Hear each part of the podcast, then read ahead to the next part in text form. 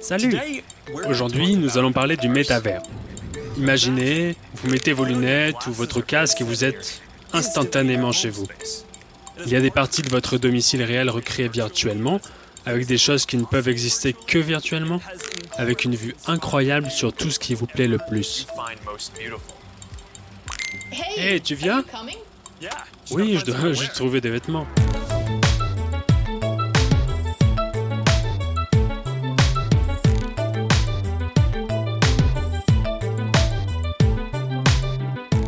Au ping-pong avec un ami qui se trouve dans un autre pays, faire du shopping dans le métavers ou visiter des mondes qui n'existent pas. Depuis l'avènement de la vidéo et de l'informatique, l'homme cherche à s'immerger toujours plus profondément dans l'image, à reproduire les sensations du monde réel et même à les augmenter. Avec la réalité virtuelle et la réalité augmentée, nous sommes peut-être en passe de réaliser nos rêves. Mais comment fonctionnent exactement ces technologies? Où en est leur développement Et surtout, quel impact sur nos vies? C'est de tout cela dont nous allons parler dans cet épisode de Monde numérique. On va partir à la découverte d'un monde parallèle de pixels et de mégabits qui dessine un futur aussi incertain que prometteur. Cet épisode vous est proposé en partenariat avec Orange, qui a choisi Monde numérique pour vous aider à mieux comprendre la technologie. Réalité virtuelle, c'est un terme pour le moins euh, antinomique et paradoxal. Et c'est dans les arts et la culture que l'on doit chercher l'origine de cette expression. L'un des premiers à l'avoir employé, c'est le dramaturge français Antonin Artaud en 1938, qui décrit le théâtre comme une réalité virtuelle. Dans les années 70, on parle de réalité artificielle. Et puis certains font même remonter le concept jusqu'à Descartes et Platon. Mais c'est véritablement dans la science-fiction que l'on trouve les meilleures représentations de la réalité virtuelle. On en parle avec Morgane Boucher, directeur du programme XR et Métavers chez Orange Innovation. Forcément, quand on parle d'immersion, de, metaverse, on fait référence beaucoup en ce moment à Snow Crash euh, de Neil Stephenson. Euh, donc c'est dans les années 90-92 euh, où là, le premier première fois où le terme metaverse apparaît comme un monde parallèle, un monde dans lequel on va aller se réfugier puisque le monde euh, réel est un petit peu sombre. Alors bien sûr, tout ça est très dystopique. Il faut toujours le, le souligner et le rappeler. Hein. Donc depuis depuis cette période-là, on a vu ensuite plein plein de, de de, de, de, sujets autour du metaverse notamment dans Tron euh, dans les années 80, euh, c'était déjà ça. Euh, un peu plus récemment, Ready Player One. alors d'abord le, livre hein, de Ernest Klein, et puis repris par Steven Spielberg. Donc oui, c'est un sujet qui, anime et qui intéresse beaucoup les, auteurs et les créateurs dans la science-fiction. Et mais il y a plein de dans Star Trek aussi. Enfin voilà, il y a beaucoup d'œuvres qui ont repris le sujet. Un univers entièrement virtuel.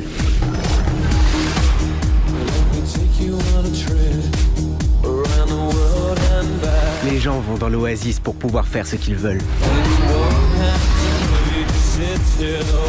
Mais ils y restent pour pouvoir être ce qu'ils veulent. Tu le sens ça?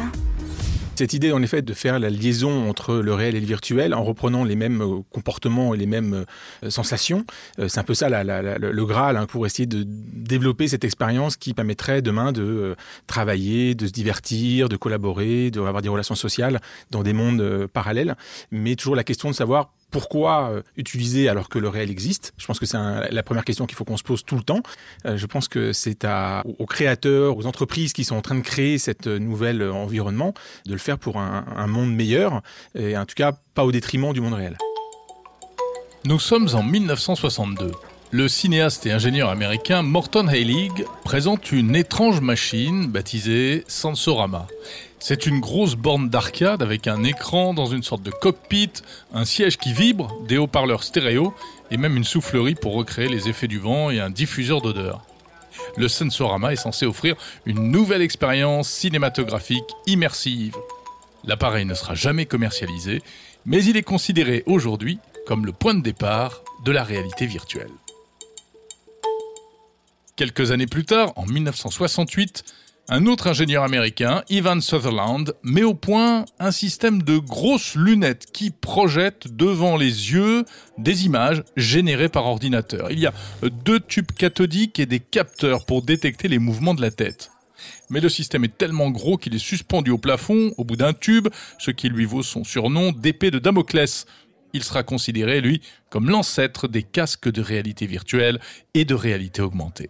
Il faudra attendre encore quelques décennies pour que les premiers équipements grand public fassent leur apparition et marquent le vrai départ de la VR, la Virtual Reality.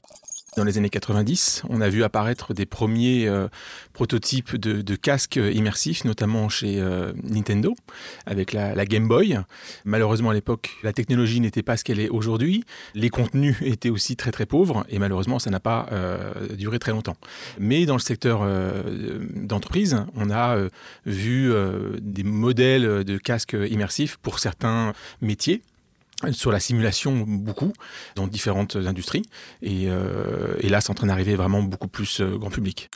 En 2010, un jeune américain de 18 ans, Palmer Luckey, met au point l'un des premiers casques immersifs reliés à un ordinateur.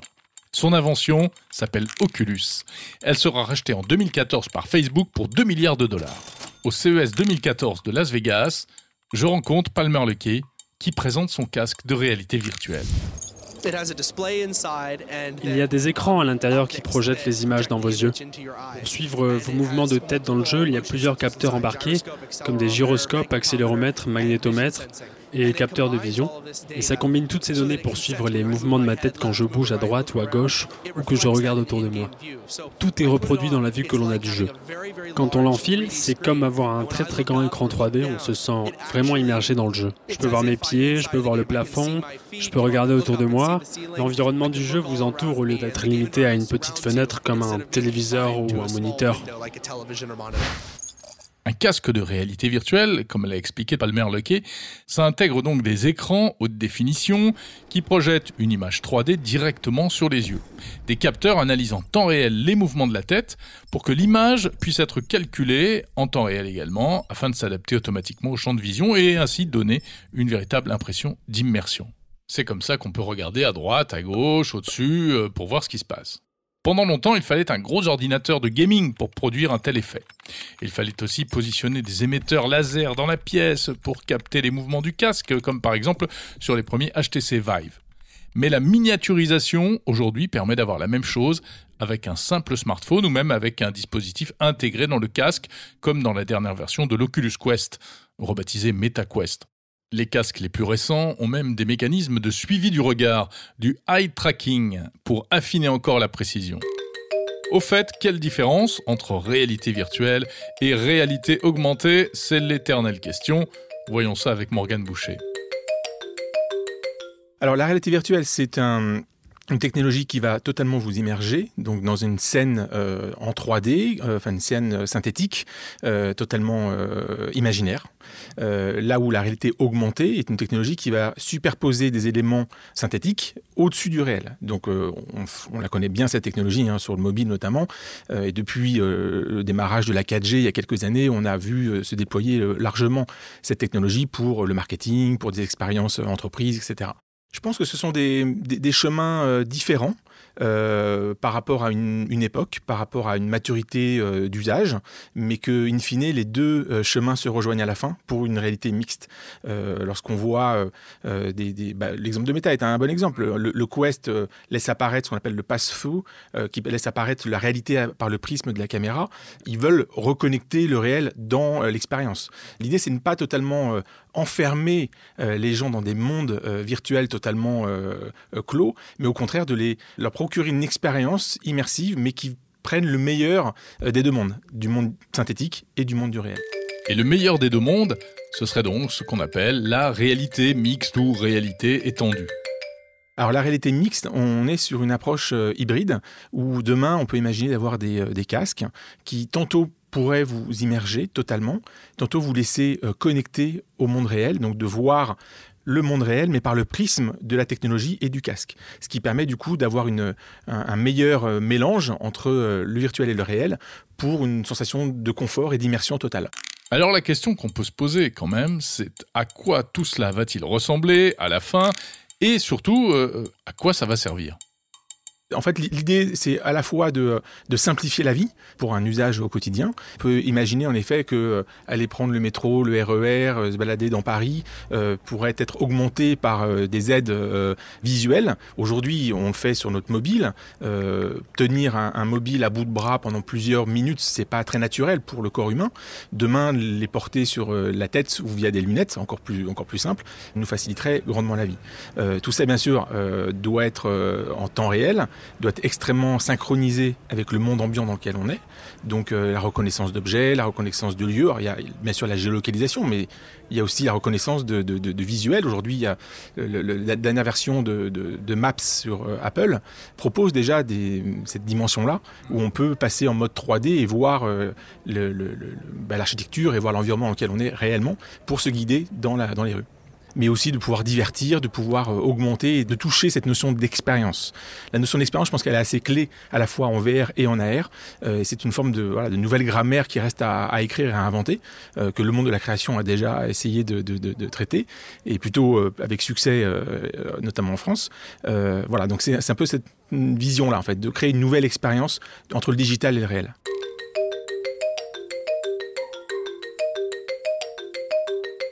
La réalité virtuelle a réellement pris un nouvel essor, il faut bien le dire, depuis que Facebook, alias Meta, s'est jeté là-dedans à corps perdu. En octobre 2021, Mark Zuckerberg promet monts et merveilles grâce à la VR, la R et le métavers, en anglais Metaverse. Hey, Salut Aujourd'hui, nous allons parler du métavers. Imaginez, vous mettez vos lunettes ou votre casque et vous êtes instantanément chez vous. Il y a des parties de votre domicile réel recréées virtuellement, avec des choses qui ne peuvent exister que virtuellement, avec une vue incroyable sur tout ce qui vous plaît le plus. Hey, tu viens? Oui, je dois juste trouver des vêtements. Le problème, c'est que malgré ces milliards de dollars et ces milliers d'ingénieurs, six mois après, Meta patine un peu. L'objectif final, c'est d'arriver à créer des lunettes de réalité mixte légères à porter. Mais visiblement, ça s'avère beaucoup plus compliqué que prévu. Lucas Perrodin a travaillé 4 ans chez Meta en tant que directeur ARVR. Et il confirme que les projets de Mark Zuckerberg ont pris du retard. L'un des points de blocage, c'est le poids de ces fameux casques. Ouais, la problématique du poids, ça va prendre très très longtemps. Euh, là, vraiment, euh, plus vous avez des appareils sophistiqués, plus ils sont lourds. Et ça, c'est très compliqué. Et pour Facebook, il faut pas oublier quelque chose, c'est que Facebook, ça n'est pas Apple ou ça n'est pas euh, Google, il n'y a pas le téléphone qui va avec. Donc il faut que toute la technologie soit embarquée sur le casque.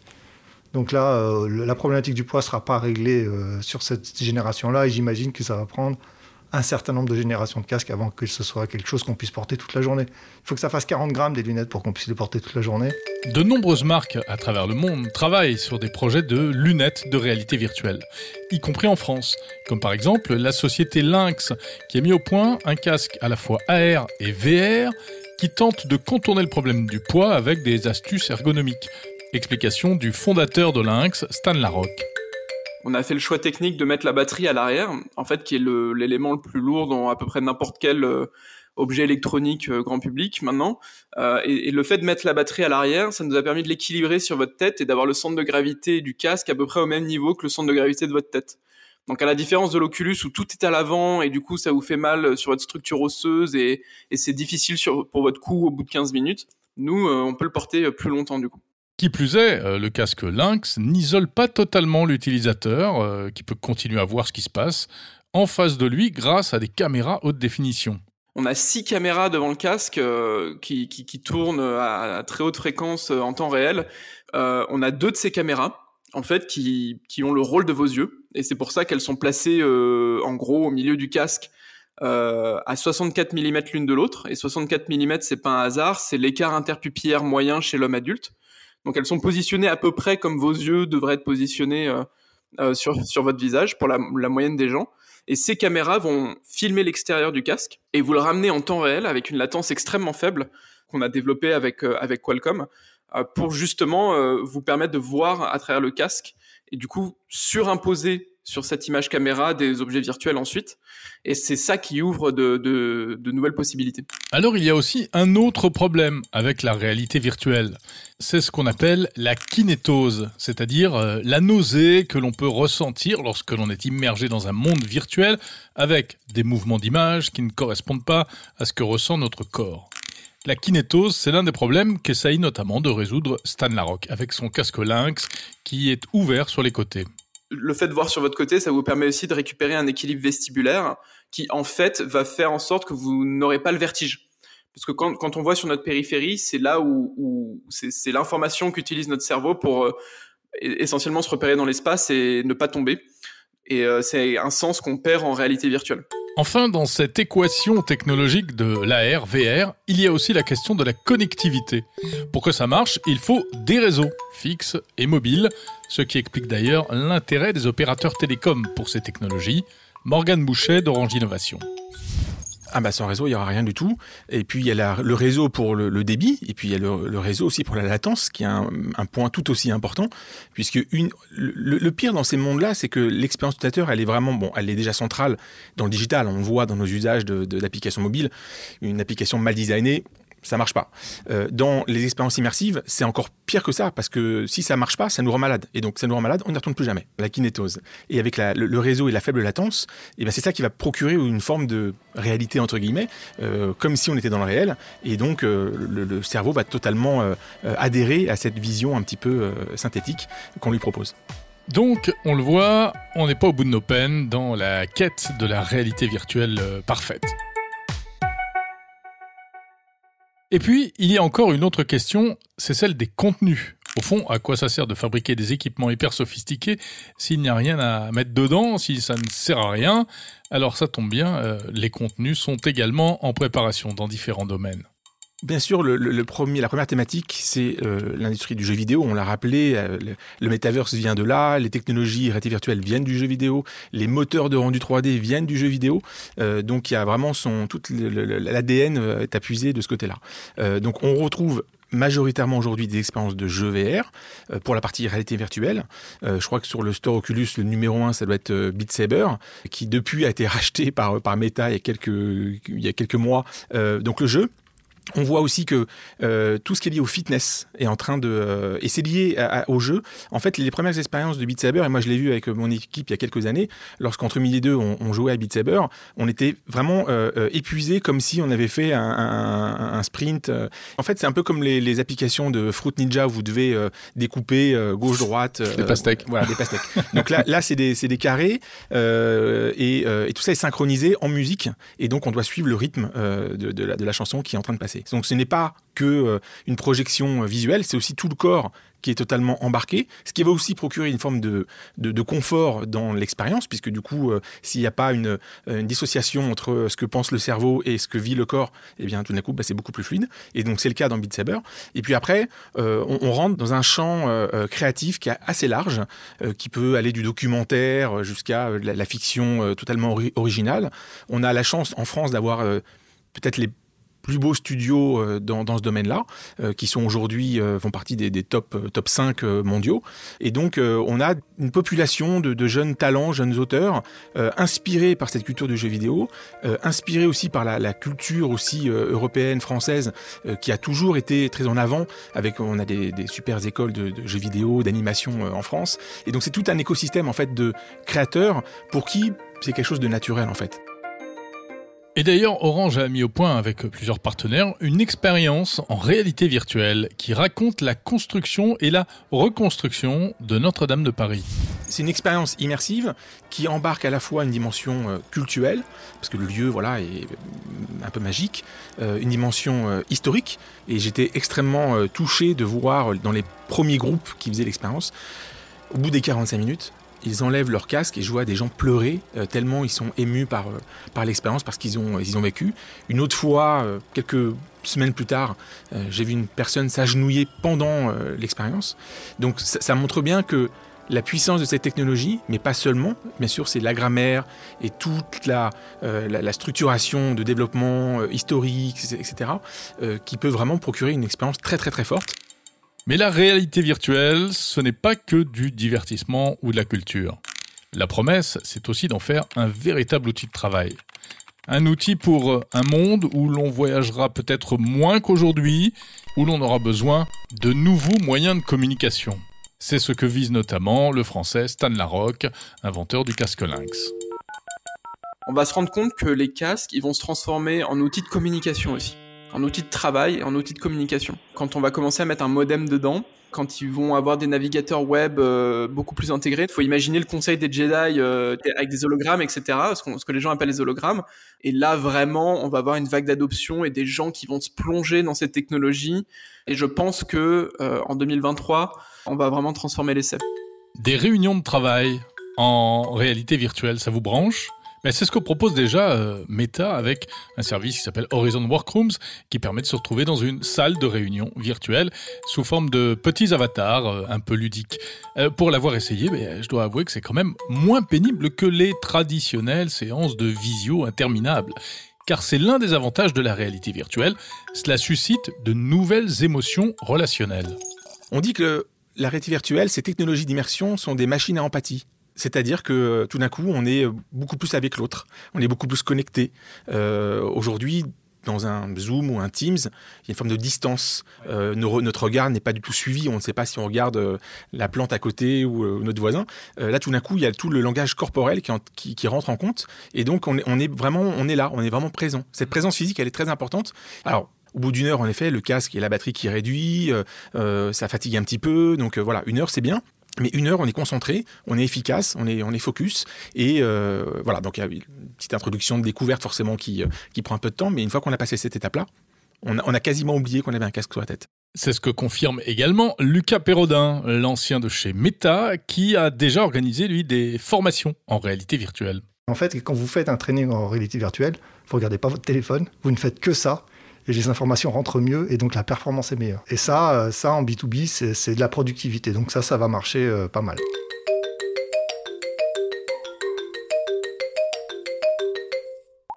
Et les réseaux sociaux en réalité virtuelle, comme veut le faire euh, là encore Meta, imaginez un Facebook ou un Twitter avec des avatars. Est-ce que ce serait bien raisonnable?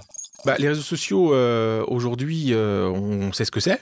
et demain, dans la VR, bah, ça sera la même chose en, plus, euh, plus inclusif, en plus, euh, euh, en plus physique, en, plus humain. En pire bah, en pire, il peut y avoir du, pire, mais comme il y a déjà du pire aujourd'hui dans les réseaux sociaux, je pense qu'on aura les mêmes travers, mais la bonne nouvelle, c'est qu'on a vu ce qui s'est passé. Et on voit encore ce qui se passe aujourd'hui hein, dans cette étape Web 2.0, qui, a, qui, a, presque plus de, plus de 15 ans. Et donc, donc on a appris beaucoup de choses. et donc on peut plus facilement se projeter, de se dire, OK, bah ça, ça n'a pas marché, ça, faut faire attention. Euh, quel est notre rôle là-dedans pour accompagner les, plus jeunes notamment? Euh, Donc, euh, pire, peut-être pas si, une fois encore, on prend le sujet à bras-le-corps et qu'on ne laisse pas voilà, la technologie se dérouler sans la maîtriser. Voir les technologies échapper à leurs concepteurs et devenir nuisibles, comment faire pour éviter cela? D'autant que selon Stan Larocque, le concepteur du casque Lynx, eh bien le risque pourrait être énorme en matière de vie privée, même en étant caché derrière nos avatars. Quand tu mets un casque sur la tête aujourd'hui, on va capter euh, les déplacements de ta tête, les déplacements de tes mains. On peut retrouver l'identité de quelqu'un de par la manière dont il bouge ses mains comme il y a du fingerprinting qui existe sur le web, de la manière dont tu déplaces ta souris, etc., on peut faire pareil avec les mains. Demain aussi, on va capter tes yeux et nous, on a fait des expériences en interne. Je sais que par exemple, dans un univers de réalité virtuelle, si tu vas regarder plutôt les hommes que les femmes, etc., je vais connaître ta préférence sexuelle, je vais savoir si tu as pris de la drogue avant de venir au boulot, je sais à quel point tu vas cligner des yeux, donc ton niveau de stress, la dilatation de ta pupille, les traits de ton visage pour, euh, pour simuler ton avatar en 3D. Ça va permettre des choses absolument incroyables en termes de communication, etc mais ça va permettre des choses euh, assez effrayantes sur lesquelles il faudra bien se poser des questions et avoir des gens autour de la table qui ont conscience des risques euh, qu'on a vus par le passé avec des technologies intrusives et de surveillance de masse appliquées à des nouveaux capteurs qui sont encore plus proches de notre tête et encore plus proches de nous et de notre comportement. Toujours dans la série euh, Faisons-nous peur, quel sera l'effet de la réalité virtuelle, par définition non naturelle et confusante, sur nos comportements? Réponse de Lucas Perrodin, ancien directeur ARVR chez Meta, aujourd'hui consultant pour les entreprises au sein du cabinet Moula Digital. Quand la réalité augmentée ou la réalité virtuelle sera très performante, notre cerveau va commencer à croire que des choses virtuelles sont réelles. Donc ça, euh, euh, très très gros problème, problème de santé mentale, problème de législation, comment est-ce qu'on légifère dans le métavers Aujourd'hui, il, il, y a des cas d'agression dans le métavers. Agression sexuelle, agression physique. Sont-elles réelles ou pas ouais, ouais. enfin, là, là, toute la partie euh, régulation est, reste à faire. Et c'est un énorme chantier. Il y a une problématique d'acceptabilité sociale. Si moi j'ai des lunettes de réalité augmentée, que elle scanne votre visage, qu'elle me dit dans quel état psychique vous êtes et que je peux vous manipuler parce que j'ai plus d'informations que vous, vous ne les avez pas, est-ce que c'est acceptable? Ça, c'est une grande question. Donc il y a énormément de travail à faire avant que ce soit quelque chose d'acceptable dans la société. Enfin, il reste un dernier point non négligeable qu'on n'a pas encore évoqué. Comment la VR se marie-t-elle avec l'urgence climatique? Réponse de Morgane Boucher. Bah, je pense que rien ne se marie avec l'urgence climatique. Euh, je, pense que c'est euh, le, sujet, il est, à prendre euh, au niveau, à 360 degrés. C'est nos sociétés qui doivent aussi changer pas mal de choses. bien sûr, le digital a un rôle là-dedans, mais ce n'est pas que cet acte-là qui, qui, va changer la société.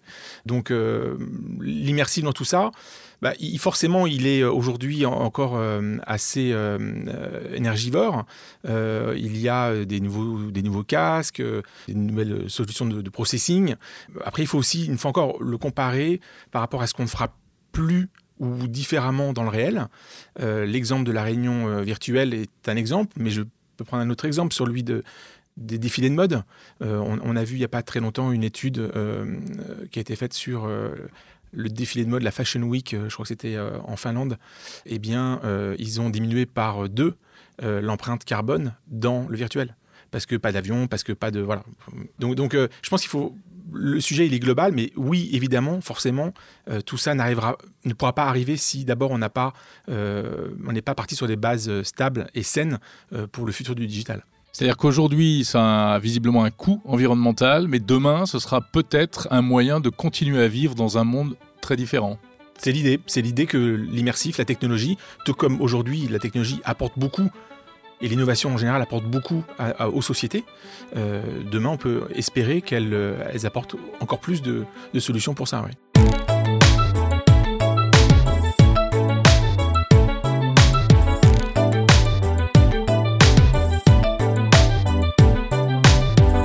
Merci d'avoir écouté cet épisode de Monde Numérique consacré à la réalité virtuelle en partenariat avec Orange.